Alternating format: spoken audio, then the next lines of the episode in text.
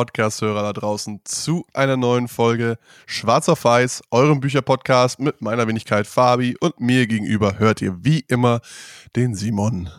Und jetzt haben wir mal wieder eine Premiere, ganz hier was Spezielles für euch. Und zwar das ist das erste Buch, was Fabi und ich beide vorher schon kannten und es uns trotzdem entschieden haben, es nochmal zu lesen. Das ist schon mal hier mega, mega Teaser für den Podcast. Um welches Buch geht's? Es geht um, stell dir vor, du wachst auf, die 4O plus X Methode für mehr Präsenz und Klarheit im Leben von Michael Kurt oder auch bekannt als der Rapper Curse, sein Künstlername. Äh, und es ist ein Buch, was insgesamt sich quasi um, also am Ende des Buches bekommt man eine, eine fünfteilige Morgenroutine an die Hand gegeben, aber im Laufe des Buches wird nach und nach aufgeschlüsselt die einzelnen Elemente dieser Routine, wieso sie Sinn machen und wieso quasi der Autor das, Ganze, das Ganze empfiehlt. Ich glaube, am besten ist, wir sagen, wir gehen einfach eins zu eins diese Routinen oder die, die Punkte irgendwie durch und erklären euch da, was sich da quasi anbietet, in euer Leben zu integrieren. Genau, und vorweg einfach, es geht um folgendes Problem. Ihr äh, steht auf, ja, euer Wecker klingelt und das Erste, was ihr macht, ihr greift zum Telefon und checkt erstmal Social Media ab und keine Ahnung was. Und ähm, dabei werdet ihr dann in diesen Sumpf hineingesogen ähm, und kommt gar nicht mehr weg davon. Und dann habt ihr die erste halbe Stunde eures Tages damit verbracht, euch zu ärgern, boah, der ist ja schon im Urlaub, da hat ein richtig geiles Leben oder hier sind schon wieder, hier war irgendein Anschlag, hier sind Leute gestorben und das bietet einfach so ein negatives Grundmindset, was sich dann durch euren restlichen Tag oder wenn es blöd läuft, durch euer restliches Leben zieht. Und genau da setzen wir an. Oder beziehungsweise der Autor setzt genau da an mit seinem Buch. Nee, ist auch der Punkt, dass ich glaube, wir kannten beide das Buch vorher als Hörbuch, gibt's auch auf Spotify, packen wir euch natürlich in die Show Notes. Ähm, und was quasi also auch quasi, also Curse selber eben halt relativ bekannter Rapper auch quasi berichtet aus seiner, also aus seiner zweiständigen Karriereeinsatz quasi als Rapper und als systemischer Coach. Und gerade am Anfang des Buches, im, quasi im Intro-Kapitel, erklärt er so ein bisschen, wie er selbst, sowohl er ein Leben geführt hat, was viele von außen beneiden und sagen, boah, toll, das, dem muss es ja richtig gut gehen. So sieht glücklich sein aus, der ist berühmt, erfolgreich, verdient viel Geld, kann in tollen Hotels schlafen. Und er ist trotzdem irgendwie aufgewacht hat morgens, hat sich gedacht, boah, irgendwie, irgendwie fehlen mir hier Dinge und irgendwie geht's mir hiermit nicht gut.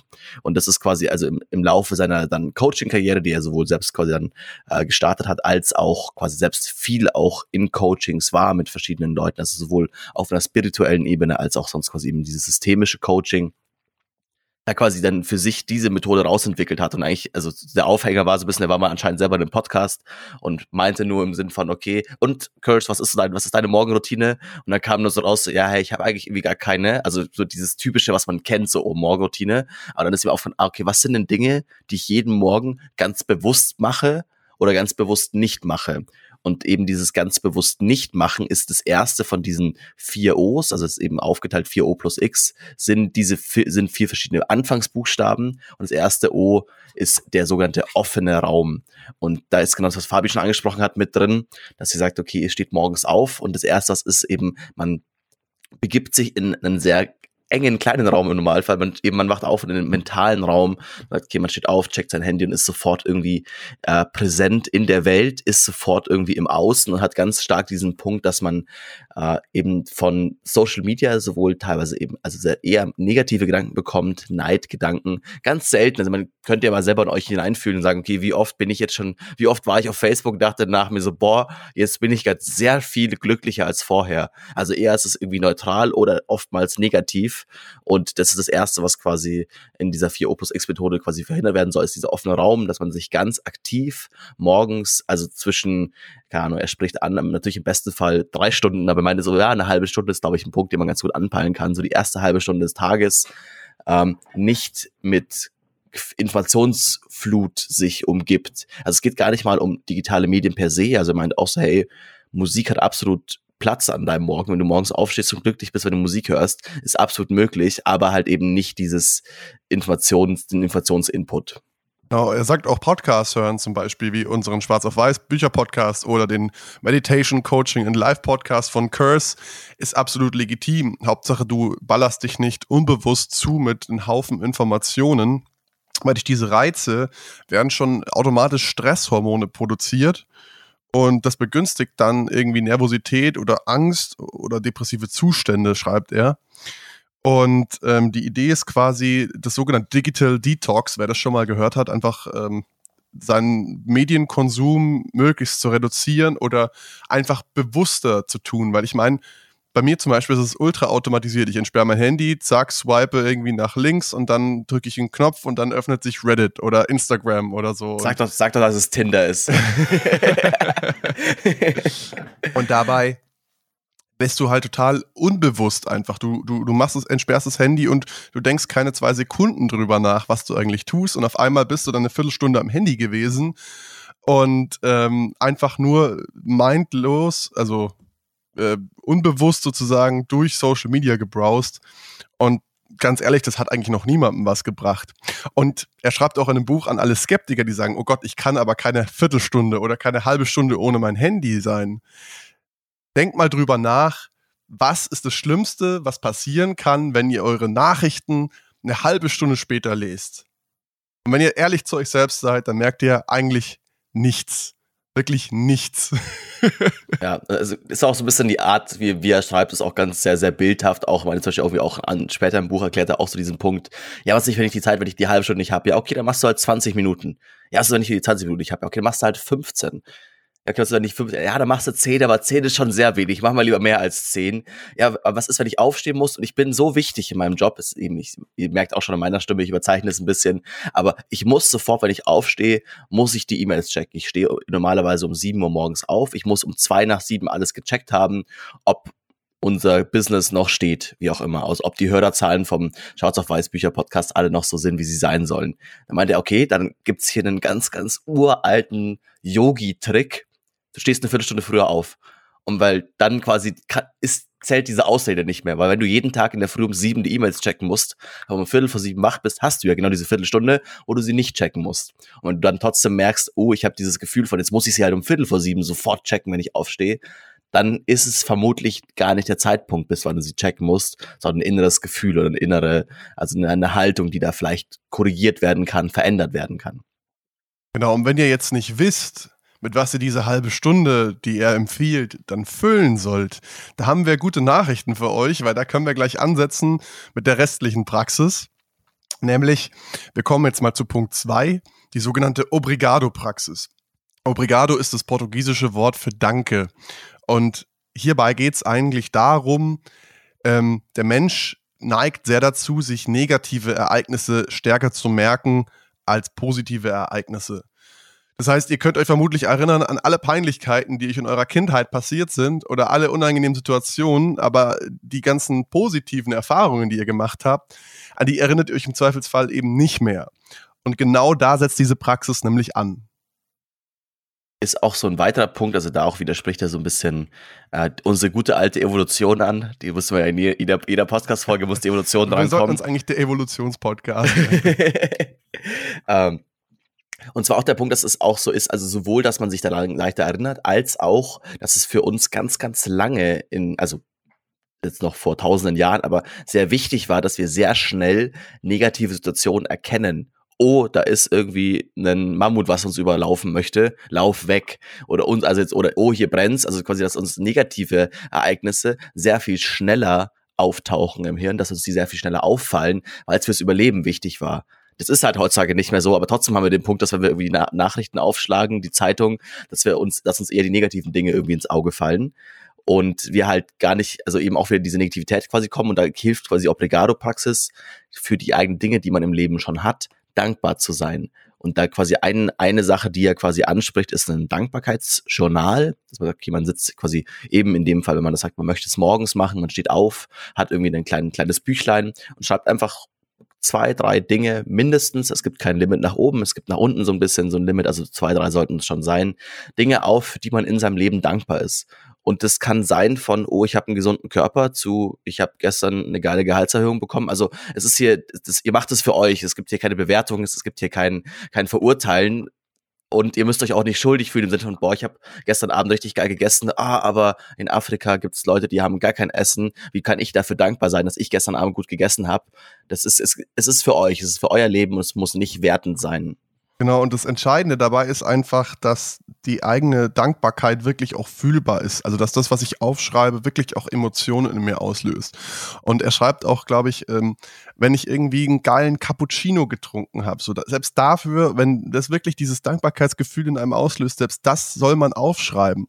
Und zu dem, was du gerade gesagt hast, da kann man auch ansetzen und sagen, hey, ich bin dankbar für mein Essen heute, weil es eben Menschen gibt, die Hunger leiden müssen, die eben nicht genug zu essen haben. Einfach von der Seite her betrachten, so wie gut es mir im Vergleich zu anderen Leuten geht und dafür dann Dankbarkeit empfinden. Das finde ich, äh, wenn man das so hindreht, erweitert das eigentlich so das eigene Blickfeld ein Stück weit. Statt zu sagen, okay, wie kann ich, wieso kann ich dankbar sein dafür? Weil es gibt ja Menschen, denen es schlechter geht als mir, einfach zu sagen, genau das ist mein Warum. Also warum ich dankbar bin. Was ich da nur wichtig finde, spricht er auch im Buch selber noch mit an, ist, das ist ein sehr einfacher Gedanke, sehr einfacher Mechanismus, mit dem man die Praxis bisschen aushöhlen kann und ein bisschen zu einer, einfach nur zu einer, so einer weiteren To-Do-Liste irgendwie abhakt. Wenn ihr irgendwie merkt, so, ah, okay, eben dieses, also das klingt jetzt sehr schön, ich kann dankbar sein, dass es mir besser geht als anderen, wenn dieser Gedanke bei euch aber kein Gefühl auslöst, wenn er sich wunderschön anhört, wenn jemand euer Büchlein lesen würde, irgendwie ihr der beste Mensch der Welt seid, das bringt keinem was, weil eben es wird keiner lesen, dafür ist diese Übung nicht da. Vermutlich habt ihr, wie ich, eine ganz, ganz schlimme Handschrift und das kann gar keiner entziffern. Und aber einfach sagen, okay, gut, dass ihr nicht verfallt, dass ihr das einfach abhakt, okay, jeden Tag die gleichen zwei Dinge aufschreiben, Hauptsache irgendwie was Simon und Fabio oder was Kirsten in seinem Buch sagt, irgendwie habe ich jetzt gemacht, jetzt soll mein Leben besser werden, sondern quasi es geht darum, selbst dieses Gefühl zu erzeugen, dieses Dankbarkeitsgefühl und eben mit egal was ihr das macht und versucht auch, dass ihr das eben nicht, also natürlich könnt, könnt ihr auch an verschiedenen Tagen für die gleiche Sache dankbar sein, aber versucht zu erkennen, wann es eine Routine wird, um diese Sache leicht abzuhaken und wann es wirklich euch dieses Gefühl gibt, denn worauf ihr hinaus wollt, das finde ich auch ganz, das zieht sich, dieser Gedanke zieht sich durch das Buch durch und deswegen ist auch einer der ersten ähm, ja, so ein bisschen Spiritualitätsbücher, Meditationsbücher, wo ich sage, ich kann damit was anfangen, weil es sich so durchzieht im Sinn von, hey, es muss in deinen Alltag passen, es soll es bereichern, aber hey, es ist auch kein Hexenwerk. Also vom, vermutlich, wenn du jetzt morgens Dankbarkeitspraxis irgendwie führst, du wirst nicht von heute auf morgen total erleuchtet durch den Alltag durchlaufen, aber hey, du hast schon mal fünf Minuten an deinem Tag, wo du dich vermutlich besser fühlst als mit negativen Emotionen. Und je mehr man sich darauf primet, dankbar zu sein, fallen einem auch Situationen mehr auf, wenn ihr euch irgendwie aufsteht, boah, cool, gestern habe ich einen sehr guten Cappuccino getrunken. Vielleicht macht euch der nächste Cappuccino wieder sehr dankbar, weil ihr irgendwie euer Gehirn drauf denkt, dieses, boah, toll, es gibt in meinem Leben so viele, ich, ich bin so reich an tollen Gefühlen, dass ich quasi auch, das, also wenn das quasi aufkommt, dass es euch noch mehr auffällt, weil ihr euch eben darauf primet. Ist zum Beispiel auch eine Sache, die man aus dem Buch Schnelles Denken, Langsames Denken, wo wir auch schon eine Folge drüber gemacht haben, äh, quasi auch, wo wir auch schon drüber gesprochen haben, über die verschiedenen Biases, über das, äh, ich glaube, Recency Bias kann man hier anwenden, wenn ihr euch quasi morgens quasi darauf sagt, oh toll, ich bin irgendwie eben für bestimmte Dinge dankbar, dann fallen euch noch andere Dinge auch wieder mehr auf. Und vielleicht können wir unserem evolutionären Gedanken ein bisschen gegenspielen, dass hier immer, dass uns negative Dinge auffallen, sondern tolle Sachen, für die wir dankbar sein können. Und jetzt fragt ihr euch vermutlich so, ja gut, jetzt bin ich nach fünf Minuten Dankbarkeitsjournal noch ziemlich weit von der halben Stunde offener Raum entfernt was mache ich am besten als nächstes? Und da empfiehlt Curse an der Stelle einfach ähm, in seiner Ohm-Praxis, das ist das dritte O von 4O plus X, in seiner Ohm-Praxis ähm, zu meditieren. Und ähm, an der Stelle ein ganz schöner Vergleich. Im, ihr, euer Geist ist quasi wie eine Flasche Wasser, in der Sand herumwirbelt. Und wenn ihr meditiert, setzt sich dieser Sand quasi langsam am Boden ab und euer Geist ist wieder klar. Und der Sand sind sozusagen die Gedanken, die euren Geist trüben, sehr bildlich gesprochen. und ich bin ja auch beim Weiten kein Meditationsexperte, aber die Idee ist quasi einfach, ähm, sich selbst zu beobachten. Man setzt sich hin und meditiert in einer aufrechten Haltung, also muss nicht auf dem Boden im Schneidersitz oder so sein, ihr könnt euch einfach, einfach auf einen Stuhl setzen. Ähm, Hauptsache ist, dass ihr einen geraden Rücken habt, dass ihr euch nicht anlehnt sozusagen und möglichst viele Sinneseindrücke in eurem Körper wahrnehmen könnt. So. Und dann fangt ihr an, euch erstmal nur auf euren Atem zu konzentrieren. Wenn ihr an der Stelle eine geführte Meditation lieber möchtet, verweise ich an der Stelle auch nochmal an auf Curse seinen Podcast, weil er hat auch einige geführte Meditationen, die ich sehr, sehr gut finde. Ähm, ein guter Einstieg vielleicht die sieben Gesten, heißt eine seiner Meditationen. Äh, die wird auch im Buch ähm, erwähnt. Und ähm, ihr setzt euch hin und meditiert und dann kommt irgendein Gedanke und ihr verfolgt den Gedanken zum Beispiel, oh Gott, ich muss noch einkaufen. Ah ja, beim Einkaufen habe ich letztens die Frau Müller getroffen. Die Frau Müller ist ja Lehrerin und äh, die Kinder sind ja in der Schule bei der Frau Müller oder keine Ahnung. Ähm, wie auch immer. Und wenn ihr dann merkt, okay, jetzt bin ich gedanklich abgeschweift, dann kehrt ihr einfach wieder zu eurem Atem zurück als Fokussierungsobjekt und ähm, ihr nehmt es einfach an. Also es geht nicht darum, kein, keine Gedanken zu denken, sondern einfach zu lernen, wie der eigene Geist funktioniert und in welche Richtungen er sich bewegen kann.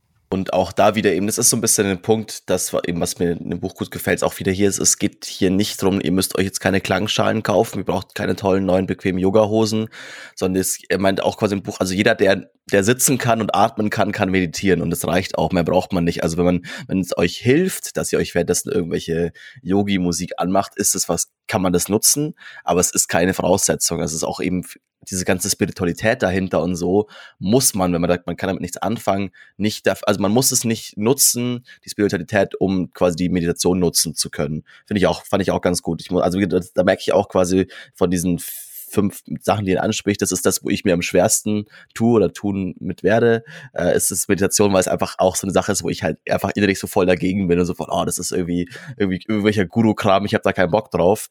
Aber er vermittelt es eigentlich ganz gut, dass es halt eben, wie du sagst, Flasche Wasser irgendwie halt ein bisschen den Geist beruhigen ist. Und auch eine Sache, ich meine, das war bei mir auch immer so, äh, ist wie ins Fitnessstudio gehen. Wenn ich jetzt ins Fitnessstudio gehe, habe ich auch nicht vor, dass ich nach zwei Mal einen dicken Bizeps habe, sondern halt das vermutlich ein halbes Jahr dauert mit irgendwie auch noch einigermaßen gesund essen und regelmäßiger Praxis. Und so ist es halt mit dem Geist auch. Man kann nicht erwarten, nach zwei Wochen schon irgendwie tolle Ergebnisse zu haben. Und auch der Punkt, was er, also das ist so mit dem, im letzten, der letzte Teil des, des Ohm-Kapitels, er meint auch dieses ganze, okay, ich bin dann produktiver, ähm, ich fühle mich in meinem Körper glücklicher. Das ist eigentlich die weltliche Ansicht von Meditation. Also er hat auch wie anscheinend irgendwelche Yoga-Retreats mit oder irgendwelche verschiedene Meditationsretreats irgendwie mitgemacht und viel mit Leuten, die sich sehr viel damit beschäftigen, ihr ganzes Leben damit beschäftigen, gequatscht. Und meinte, das ist so dieses, es gibt diese zwei Arten. Es gibt einerseits das quasi das für ein Ergebnis, für ich als Mensch auf der Erde fühle mich besser und dann so ein bisschen das ganz, das Spirituelle im Sinn von, okay, ich verstehe die Welt besser, ich bin einiger mit der Welt wo er auch wieder meint, ja, okay, wenn ihr nichts anfangen könnt, könnt mit, ja, dann macht's halt dafür, dass ihr euch besser fühlt oder macht's halt dafür, dass ihr euch irgendwie produktiver fühlt am Ende, ist auch erlaubt. Und wer davon jetzt noch nicht überzeugt ist, da kommt jetzt unser wissenschaftlicher Anspruch zur Abwechslung mal wieder durch. Und zwar beschreibt er auch Studien in dem Buch, äh, womit Hilfe zum Beispiel von einem MRT, also ähm, einem Magnetresonanztomographen, untersucht wurde, wie sich Meditation auf Hirnaktivitäten auswirkt. Und dabei wurde herausgefunden, dass ähm, die Regionen für Aufmerksamkeit und Impulskontrolle viel größer sind bei Leuten, die regelmäßig meditieren oder die eine Meditationspraxis haben und auch die, das Zentrum für Glück sozusagen etwas ausgeprägter ist. Und ähm, andere Untersuchungen wiederum haben herausgefunden, dass bestimmte Meditationen zu einer erhöhten Empathiefähigkeit führen kann und sich positiv auf das Immunsystem und den Metabolismus auswirkt. Und wenn das noch nicht Grund alleine ist, äh, regelmäßig zu meditieren, also hier geht es auch nicht um Stunden lang im Schneidersitz zu sitzen, sondern wirklich einfach nur ähm, 15 Minuten Zeit sich zu nehmen. Und wenn 15 zu viel sind für den Anfang, dann 10. Oder wenn 10 zu viel sind, dann 5. Und wenn 5 zu viel sind, dann sagt er, okay, dann machst du eine Minute meditieren, eine Minute nicht meditieren. Hauptsache, du fängst da an, wo du gerade bist und versuchst dich ein Prozent zu verbessern. Und ähm, ja, ich persönlich meditiere jetzt, äh, wann haben wir das Buch gelesen? Ich habe es ungefähr vor, vor zwei Wochen gelesen. Ich habe jetzt seitdem fast jeden Tag meditiert und ich muss sagen, ich habe schon das Gefühl, dass es äh, sehr positive Auswirkungen bis jetzt hat. Ist auch viel, viel entspannter und, und noch attraktiver als sonst aus. Ist, ist, ist sicher, ist. jetzt kommen wir zum, jetzt kommen wir zum vierten O, bevor wir uns jetzt hier in Selbstlob irgendwie ver verlieren. Äh, Ocha. Und zwar, das heißt, ist eine Aufmerksamkeitspraxis. Ocha ist ein japanisches Wort für Tee. Also merkt auch so ein bisschen, woher er seine Einflüsse hat. Einflüsse hat einmal eben mit Obrigado aus dem Portugiesischen, Ocha mit dem Japanischen.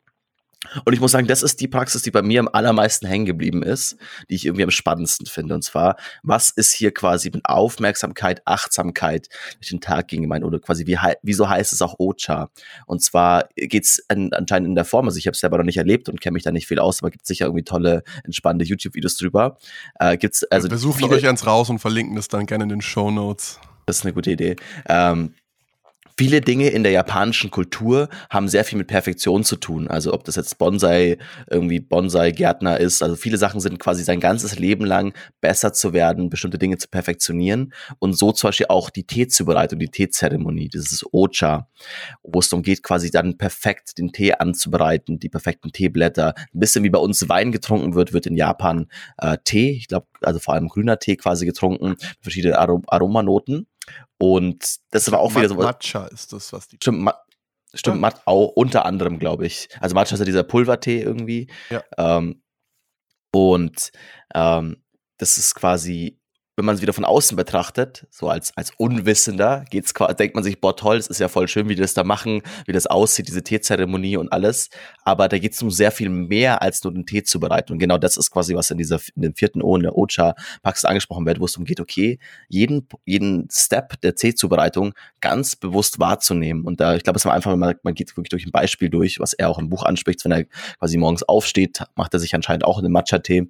Ähm, holt sich dann irgendwie halt einen, also holt sich erstmal die Teekanne, versucht zu fühlen, okay, wie schwer ist die Teekanne in meiner Hand? Dann wird sie erst mit heißem Wasser ausgespült, okay, wie fühlt, wie fühlt sich die Temperaturveränderung an? Also quasi, dass ich das wahrnehme. Dann sucht er sich einen Tee raus, riecht an dem Tee, wie riecht der Tee, auf welchen habe ich heute Lust, welche verschiedenen Teesorten, dann den Tee zu machen und auch wieder in diesen zwei Minuten, wo der Tee vielleicht köchelt, gar nicht groß, einfach nur zu warten, bis der Tee fertig ist und bis nach der inneren Uhr zu gehen, weil ist, wann ist der Tee fertig, den Tee abzugießen, den Tee zu trinken und dann auch wieder hier ganz bewusst wahrzunehmen, okay, wie schmeckt der? Wie fühlt er sich in meinem Mund an?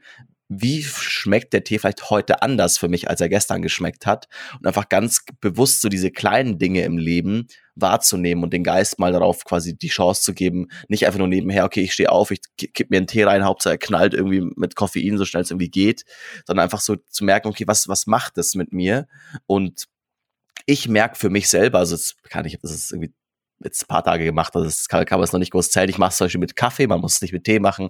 Ich mache es mit Kaffee, ich trinke morgens Kaffee, Kaffeezubereitung. Ich merke, dass ich oftmals dann in dem Moment in die Dankbarkeit fall. Irgendwie, ich weiß nicht, das ist so für mich, das verbindet sich für mich sehr gut, dass ich jetzt so, boah, krass, okay, cool, voll geil, dass ich jetzt irgendwie diesen Kaffee mir hier mache, dass ich irgendwie halt dann den so bewusst wahrnehme auch. Ähm, also das fand, fand ich ganz spannend, so dieses bewusste Wahrnehmen von Kleinigkeiten im Leben. Also da kann man kann auch sein von irgendwie eben in eurer Mittagspause, dass ihr mal ganz bewusst esst und es nicht einfach nur reinschiebt, so irgendwie vorm Laptop, wenn man noch einen Film schaut. Dann kannst du sagen, okay, ich, ich genieße es jetzt ganz bewusst und so. Und das fand ich einen sehr, also fand ich einen sehr schönen Gedanken. Der hatte ich vorher so auch noch nicht. Vom Rest habe ich davor schon irgendwie alles mal gehört. Aber so dieses quasi sehr aufmerksam bestimmte Dinge erleben, finde ich eine coole Sache. Er beschreibt die Ocha-Praxis auch im Endeffekt als Meditation für den Alltag. Also es geht wirklich darum, geistig so anwesend zu sein wie bei einer Meditation, mit vollem Fokus auf die Sache. Auch da können die Gedanken mal abschweifen. Wichtig ist, dass man es halt erkennt und sie wieder einfängt ein Stück weit und wieder auf die Sache, die man tut, lenkt. Und er empfiehlt vor allem am Anfang das bei Dingen einzusetzen, die man gerne tut. Wenn das jetzt zum Beispiel bei Simon oder bei mir ist es auch so, es Kaffee zubereiten ist mit der Siebträgermaschine, man wärmt die Tasse vor, man füllt Wasser erstmal ein in die Maschine, man wärmt die Tasse vor, man, äh, man, man malt das, das Kaffeepulver äh, in den Siebträger hinein, man, man ähm, presst es zusammen und dann drückt man auf den Knopf und äh, der Kaffee wird quasi zubereitet. Ähm, das ist einfach ein einmaliges Erlebnis, das wirklich mit all den Sinnen wirklich auch wahrzunehmen. Und wer dann, wenn er das ein bisschen geübt hat, noch eine Herausforderung möchte, der äh, sucht sich dann was Schwierigeres, wie zum Beispiel Zähne putzen und versucht dann mit voller Aufmerksamkeit wirklich die Zähne zu putzen, so gründlich, wie sie noch nie geputzt worden sind. Das habe ich heute in der Früh versucht, hat mir gar nicht geklappt. Das fand ich irgendwie ganz, ich fand es auch ganz komisch, bei der Zahnpasta zu riechen und so, um das quasi mit dem, mit dem Geruchsorgan wahrzunehmen. Aber dafür, eben, ich mach's vielleicht, vielleicht bin ich, da, bin ich da noch nicht weit genug für. Genau. Äh, bei, bei, bei all diesen Dingen geht es letztendlich einfach darum, den Geist und den Körper wieder ein Stück weit zu vereinen, sozusagen, dass wir den Körper bewusster wahrnehmen. Und da setzt dann auch das X an. Das X steht nämlich ganz originell für Exercise. Das ist die fünfte Praxis, die er empfiehlt. Und er, äh, er möchte einfach, dass wir ein besseres Verhältnis zu unserem Körper wieder entwickeln, weil Körper und Geist sich gegenseitig bedingen und beeinflussen und äh, einander helfen, gesund zu werden und optimal zu funktionieren. Das heißt, wenn das eine nicht funktioniert, bis andere zwangsläufig auch darunter leiden. Das heißt, wenn es euch körperlich nicht gut geht, werdet ihr auch psychisch euch nicht gut fühlen. Oder andersrum, wenn es euch psychisch nicht gut geht, werdet ihr das körperlich auch in irgendeiner Form spüren. Und da setzt diese Form der Praxis an. Einfach quasi zu sagen, okay, gut, irgendeine Form von ja, von, von Sport, von Exercise. Also das kann sowohl eben, wenn man sagt, man will wieder in einem spirituellen, aber quasi in dem Bereich, dann quasi natürlich kann man da Yoga machen in der Früh. Man kann auch sagen, hey, wenn ich eh schon bestimmte Form von Sport mache, ähm, was, welche Elemente aus diesem Sport kann ich vielleicht jeden Tag wiederholen? Also was man hier merkt, ist, es geht darum, eben weil es am Ende als Morgenroutine quasi geplant ist, etwas sich raussuchen, was man jeden Tag machen kann, was vielleicht auch nicht jeden Tag eine Stunde selber dauert. Ich weiß nicht, ob ihr jeden Tag in der Früh eine Stunde joggen gehen wollt. Aber vielleicht habt ihr irgendwas Spezielles, was sein kann, okay, um, ich habe gemerkt, um besser joggen zu gehen, wenn ich hier eine bestimmte Dehnübung mache, dann werde ich besser und oder es hilft mir einfach oder es ist auch dann kann die Dehnübung eure Exercise am Morgen sein oder was er auch meint ist, dass von Leute okay in irgendeinem Coaching hatte meine Dame, die gesagt, okay, ich, keine Ahnung, ich mache insgesamt keinen, kein, ich hasse Sport, so mir macht alles keinen Spaß, ich finde es alles blöd. Und dann kam sie aber drauf, dass die Dame sehr gern tanzt. Und dann war so der, also nicht irgendwie Standard, sondern einfach so sich gerne zu Musik bewegt. Und dann ist halt, dann kann halt einfach auch sagen, hey, sucht euch zwei Songs raus, die ihr super gerne mögt. Die werden dann morgens sehr laut angemacht, vielleicht für die Nachbarn sehr laut auf Kopfhörer angemacht. So, Nachbarn nicht direkt in der Früh um fünf aufgeweckt werden mit, keine Ahnung, ACDC Highway to Hell. Ähm, aber dann quasi, und dann da quasi dazu zu tanzen, um euch auch quasi in Bewegung zu bringen, euren Körper zu stützen. Also es geht hier nicht, dass sagt, ihr macht da irgendwie innerhalb von fünf Minuten den krassesten Muskelaufbau und knallt da irgendwie vier Tabatas durch, damit ihr auf jeden Fall euch euer, euer Herzmuskelsystem irgendwie an den Rand der, der, des Kollaps irgendwie bringt, sondern es geht darum, einfach euch zu bewegen und euren Körper zu, eurem, eurem Körper eine Chance zu geben, vielleicht auch aufzuwachen, eurem Körper eine Chance zu geben oder eurem Geist sich da ein bisschen verbinden. Ah, okay, wie, wie fühle ich mich heute? Bin ich heute, klappt heute das Tanzen besser als gestern? Klappt es ein bisschen schlechter als gestern? Bin ich ein bisschen eingerostet? Also quasi auch da wieder, es geht mehr um die Körper-Geist-Verbindung, als am Ende irgendwie da jetzt innerhalb von diesen fünf Minuten, die ihr morgens macht, dann Muskeln aufzubauen und irgendeinen Beachbody zu bekommen. Das ist nicht der Anspruch und es wird vermutlich auch dann nicht reichen, wenn wir ganz ehrlich sind. und das Geile an der Exercise-Praxis, vor allem wenn ihr es morgen durchführt, ist, dass ihr einfach schon mit einem Endorphinen beladen werdet und einfach mit einem positiven, guten Gefühl in den Tag startet und so einfach auch den Widrigkeiten des Alltags direkt schon mal ein Schutzschild gegenüber aufgebaut habt, es nicht mehr so leicht einzureißen ist. Wenn ihr alle diese Praxis, äh, wenn ihr diese ganze Praxis jeden Tag macht, dann habt ihr die halbe Stunde offener Raum gleich mal gefüllt und ähm, ihr habt einfach ein viel positiveres Grunderlebnis eures Alltags. Und das ist eigentlich die ganze Idee hinter 4O plus X, dass ihr einfach euren Alltag wieder bewusster wahrnehmt, weniger euch ablenken lasst und einfach ähm, ja psychisch gestärkt daraus hervorgeht.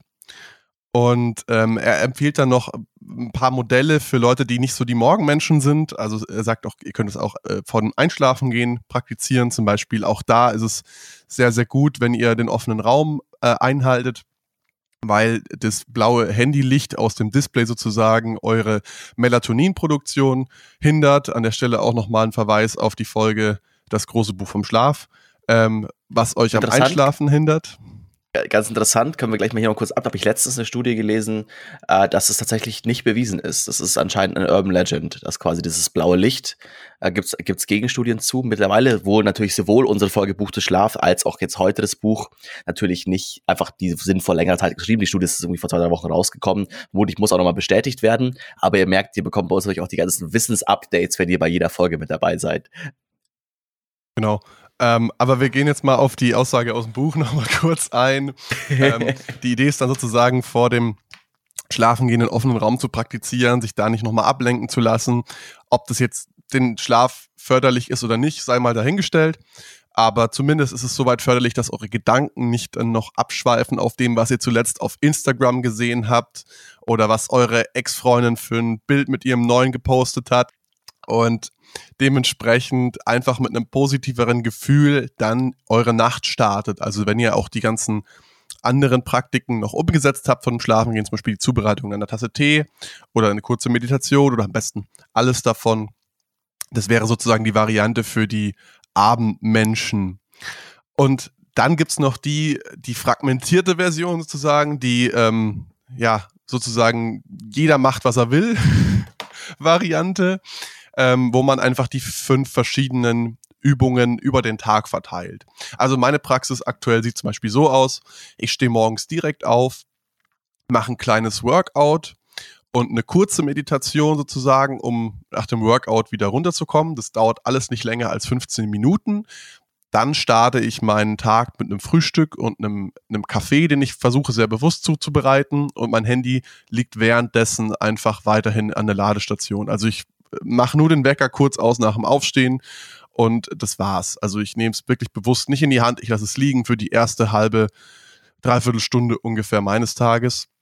Und dann praktiziere ich meistens noch eine Meditation irgendwie abends vorm Einschlafen gehen oder so, um einfach ähm, nochmal die Analogie äh, herbeizuholen, die, das, den Sand sich in der Wasserflasche etwas setzen zu lassen. Ähm, was da auch wichtig, also ihr könnt es auch ein bisschen euch für euch selber aufteilen und so. Das ist auch quasi ein, ein Unterkapitel, der nennt, und zwar Spaghetti Bolognese sind keine Kartoffeln mit Champignons. Also man kann das schon alles irgendwie anpassen und sagen, okay, aus meinem Exercise mache ich irgendwie tanzen und irgendwie aus meiner, meiner Meditation mache ich irgendwie, keine Ahnung, ich höre währenddessen Musik und so. Also man kann da, ihr könnt es für euch anpassen, aber es sollte ein neues Spaghetti Bolognese Rezept sein und nicht ein komplett anderes Gericht. Also wenn ihr auf einmal sagt, okay, ich mache eine, ich mache jetzt eine Fernsehmeditation, indem ich, ich meditiere jetzt, indem ich Fernseh schaue, ist es vermutlich nicht so sinnvoll. Vermutlich funktioniert es dann nicht. Also so ein bisschen, klar, man kann es auseinanderpflücken, man kann es für sich selber in seinem Leben anpassen und eben es ist ja alles, es geht um euch und dass ihr das für euch macht. Aber um dem Ganzen eine Chance zu geben, sollte man versuchen, sich einigermaßen an den Rahmen zu halten, ähm, was vor allem die, die einzelnen Komponenten an sich angeht, wie ihr sie im Tag verteilt, äh, ist quasi egal, aber auch hier wieder ein bisschen als kleine Warnung in dem Buch auch, äh, wenn man sagt, man, man hat es quasi ohne festen Zeitpunkt, zerpflückt es sehr stark, dann tendiert man auch zu einem, ach komm, ich mache das später. Also ich sage, ach komm, ja, ach, ich sollte, heute sollte ich doch meditieren. Ja, okay, das mache ich, das mache ich dann später, das mache ich nach Mittagessen. Na komm, das mache ich heute Abend und zack ist der Tag rum, hat es nicht gemacht. Und es wird eigentlich wieder zu so einem To-Do-Listen-Ding und halt quasi deswegen empfiehlt er das quasi morgens als Hauptding, weil man morgen am meisten Zeit auch hat und auch am meisten Willenskraft anscheinend. Und um euer Ziel einfach noch ein bisschen zu visualisieren, empfiehlt er tatsächlich auch zu jedem einzelnen Baustein sich selbst ein persönliches Commitment zu schreiben, wo ihr reinschreibt, warum ihr das macht, wie lange ihr das machen wollt und das wirklich schriftlich festhaltet, sozusagen als Vertrag mit euch selbst, dass ihr diese Praxis durchzieht, jetzt für einen bestimmten Zeitraum zumindest. Und er hat dann auch ein Beispiel genannt von einem seiner Schüler, ähm, der sich wirklich einen Kalender gemalt hat und jeden Tag, wo er quasi die Praxis durchgezogen hat, äh, ein X reingeschrieben hat und dann hat er am Ende vom Monat irgendwie 15 Tage die Praxis gemacht und 16 nicht oder so und war total enttäuscht, weil er wollte es ja jeden Tag machen, hat dann aber irgendwie diesen Mindset-Switch geschafft, sozusagen einfach zu erkennen, so okay, ich habe jetzt 15 Tage praktiziert vor einem Monat wären da noch null Tage gestanden und einfach sozusagen so Schritt für Schritt sich dem anzunähern, wo man hin möchte, sich selbst nicht zu verurteilen dafür, was man getan oder nicht getan hat, sondern es einfach hinzunehmen als gegeben und darauf aufzubauen. Das finde ich ist einfach ein geiles Mindset so und das habe ich auch irgendwie versucht bei mir ein bisschen zu integrieren. Ähm, und das gibt einem nochmal so einen positiven Grundmodus nochmal on top dazu.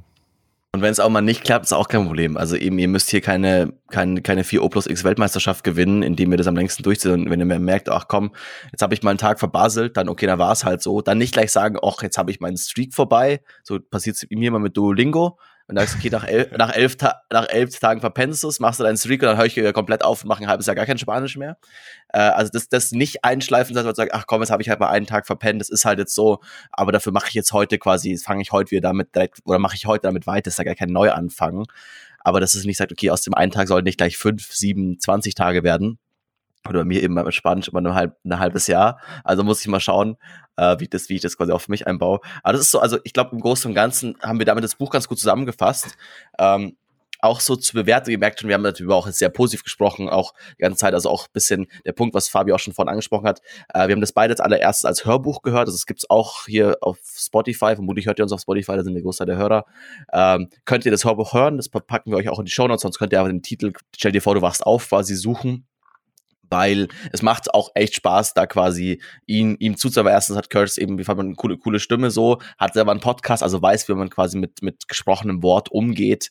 Ähm, und was, glaube ich, so auch quasi ein Vorteil ist im Vergleich zu, um das Buch zu lesen, im Buch selbst kommen Übungen vor, also kommen Meditationen vor, kommen bestimmte, bestimmte Achtsamkeitsübungen vor, die tatsächlich im Buch immer beschrieben sind als, okay, jetzt liest die folgende Seite und dann mach's, weil natürlich kannst du nicht, okay, schließ jetzt die Augen, okay, wie sollst du weiterlesen? Und das, kla das klappt natürlich im Hörbuch ganz gut, dass quasi jetzt die, dass dann, dass es eine geführte Meditation auf einmal wird. Deswegen, ich, ich glaube auch, dass wenn man das Hörbuch hört, das dauert ein gutes Stück länger, als wenn man das Buch selbst liest, weil eben diese, diese äh, Übungen direkt quasi durchgeführt werden in live, also quasi auch von der Zeit her quasi, Curse gibt dann den Leuten auch Zeit, quasi genau diese zwei, drei Minuten, um diese Meditation durchzuführen. Finde ich dafür ganz spannend, fand ich dafür eigentlich ganz cool. Das hat mir als Hörbuch auch äh, sehr gut gefallen und da müsst ihr euch das Buch erstmal nicht kaufen. Mehr mitgenommen nachhaltig habe ich tatsächlich vom Lesen, aber es ist vielleicht auch einfach persönlich, persönliches Ding. Also ich merke halt immer Hörbücher, dann putzt man doch mal nebenher die Küche und ist vielleicht nicht mehr ganz so aufmerksam. Äh, da finde ich dann das Buchlesen noch ein bisschen, bisschen besser. Was müsst ihr für euch selber wissen? Kommen wir zu unseren Kategorien, oder? Ja, würde ich auch. Würde ich auch vorschlagen. Sehr gut. Jetzt hier nochmal für euch eine ganz kleine, eine kleine Neuerung. Also hier der Schwarz auf Weiß Podcast entwickelt sich die ganze Zeit weiter. Wir haben unsere Kategorie Würde ich weiter verschenken, umbenannt in Würde ich weiter empfehlen. Weil das habt ihr vielleicht in den letzten Folgen so ein bisschen gemerkt. Ganz oft sind wir halt so im Sinn von, ja, okay, war eigentlich ein cooles Buch, aber ich habe jetzt keinen im Kopf, dem ich es schenken könnte, was ja nicht wirklich was über das Buch aussagt. Deswegen quasi würde ich weiter empfehlen zu lesen. Ich glaube, das oder passt, glaube ich, besser. Ähm, okay, zu diesem Buch. Also die Quellendichte äh, ist bei dem Buch nicht sonderlich hoch. Also die, die also quasi die wissenschaftlichen Studien, die er anspricht, äh, werden quasi auch belegt, sind auch quasi hinten im Buch bis sind quasi hinten im Buch dann auch dementsprechend zitiert. Es ist auch eine Seite von anderen Büchern, die zitiert werden, die aber alle selbst wieder eigentlich Minimum sekundär, wenn nicht Tertiärliteratur sind und dementsprechend halt quasi, also es ist nicht wirklich sehr wissenschaftlich, es ist sehr anekdotisch aufgebaut, deswegen würde ich bei Quellendichte eine 2 von 5 geben. Man muss an der Stelle auch ganz kurz sagen, dass halt sehr, sehr viele tibetische Lamas auch zitiert werden, die auch Bücher veröffentlicht haben im äh, 20. Jahrhundert und die natürlich das Wissen irgendwie der das, was sie halt als Tradition sozusagen weitergegeben haben von Generation zu Generation erstmalig so festgehalten haben. Daraus zitiert er sehr, sehr viel. Also das sind natürlich auch keine wissenschaftlichen Abhandlungen, aber ich glaube, gerade im Bereich Meditation oder so, da geht's dann doch einfach auch mehr darum, um die gelebte Praxis und die Erfahrung. Und deswegen finde ich es an der Stelle gar nicht schlimm, wollte ich nur kurz einwerfen. Also es ist ja, überhaupt nicht ich, negativ ich, ich, zu verstehen. Ich habe hier ganz Hardcore-Rating. Wir haben unser wissenschaftliches Rating. Wissenschaftlich, wissenschaftlich ist es nicht. Äh, das muss ich einfach, also eben mir das Buch sehr gut gefallen, aber eben da Quellendichte zwei von fünf, weil die Sachen, also die Studien, die zitiert werden, werden auch quasi, werden auch dann quasi die Zitate mit angegeben, aber eben sind jetzt nicht sonderlich viele. Also viele Sachen sind anekdotisch und dann irgendwie da aufgebaut. Ähm, Verständlichkeit, eine 5 von 5, super einfach zu lesen, sehr gut. Ich finde, es macht auch sehr Spaß, es zu lesen und das Hörbuch zu hören, weil es eben sehr anekdotisch ist und auch ein bisschen halt so, keine Ahnung, wenn man mag, wenn man ist ja auch ein bisschen so Star-Ding und man, man mag ihn als Rapper, kann man so ein bisschen, bekommt man ein bisschen Alltag in, Einblick in den Alltag. Zum Beispiel, wie er irgendwie morgens mal aufwacht in einem Hotel total zerklatscht ist und dann seine Meditationspraxis macht, auf einmal ist die ganze Welt besser. Äh, ganz, ganz schöne Bilder, die man dir da in den Kopf zeichnet. Äh, Umsetzbarkeit würde ich auch sagen, fünf von fünf kann man natürlich alles sagen umsetzen. Ich meine, genau darauf ist das Buch ausgelegt. Ähm, würde ich weiterempfehlen, auf jeden Fall. Also ich würde es weiterempfehlen, äh, das zu lesen, auch für euch, euch das Buch oder das Hörbuch quasi an, anzu, anzuhören, äh, auf jeden Fall sehr sinnvoll. Ja, da gehe ich weitestgehend d'accord mit, nur bei der Quellendichte gebe ich tatsächlich ein 4 von 5, weil ich habe mich da sehr, sehr gut abgeholt gefühlt mit den äh, tibetischen Quellen tatsächlich. Das war für mich an der Stelle okay, also ist jetzt nicht alles rein seine Erfindung und ähm, es ist halt tatsächlich gelebte Praxis seit tausenden von Jahren in, in der buddhistischen Meditation zum Beispiel. Deswegen bin ich mit einer 4 von 5 an der Stelle sehr, sehr fein. Und von mir gibt's auch ganz klar eine Empfehlung an der Stelle. Also ich fand das Buch wirklich geil. Ich habe viel davon umgesetzt und ähm, integriert es in euer Leben, integriert es in eure tägliche Praxis. Ganz witzige Anekdote von meiner Seite noch. Ich war vor ein paar Wochen im Urlaub und ähm, hatte da ein bisschen Rückenschmerzen und habe dann angefangen, jeden Tag ein paar kleine Übungen zu machen gegen die Rückenschmerzen und das hat sehr, sehr gut geholfen das habe ich mir einfach dann beibehalten. Und ähm, ich habe dann im Endeffekt festgestellt, okay, ich habe den offenen Raum dadurch schon automatisch irgendwie praktiziert, weil ich es gleich in der Früh immer gemacht habe und dann habe ich das Handy auch immer liegen lassen und dann habe ich das Buch jetzt eben wieder gelesen für den Podcast und mir gedacht so, oh ja, davon hast du ja eigentlich schon einiges irgendwie integriert in deinem Alltag, so ganz unbewusst und habe mich natürlich an der Stelle hart selbst gefeiert für diesen Geniestreich. Aber ähm, es hat mir einfach nachhaltig sehr, sehr gut getan und deswegen einfach eine klare Empfehlung von mir. Ja, also auch ich, ich merke für mich so die beiden Praxis, die, die mir am besten gefallen, das eben offener Raum und dann eben für mich ist halt eben diese, diese Aufmerksamkeit, äh, den Ocha. Und da mal schauen, ich werde ich es auch versuchen, mal alle fünf mal einzubauen, wie das dann quasi wird. Ich meine, eben ist das als Gesamtkonzept zu verstehen. Äh, sonst eben, es gibt von, es gibt von Kirsten Podcast auch, packen wir euch auch in die Show Notes. Sonst gibt's natürlich diesen Podcast hier, den Schwarz auf Weiß Bücher Podcast, den ihr überall abonnieren könnt, wo Podcasts gehört werden können. Vermutlich seid ihr gerade irgendwie auf Spotify, iTunes, da einfach gleich jetzt mal auf Folgen klicken, dann bekommt ihr immer die neuesten Folgen in dem Moment, wo wir sie veröffentlichen. Das Ganze könnt ihr auch machen über unsere Homepage, da sind alle Links, also alle Links zu den Folgen und auch die Links zum jeweiligen Podcast-Player, damit ihr jetzt quasi mal rausfindet, was gibt's denn da alles draußen überhaupt. Das ist swpodcast.de und damit schicken wir euch in eine wunderbare zwei Wochen. Wir hören uns wieder und bis dann, bleibt uns gewogen. Ciao, servus.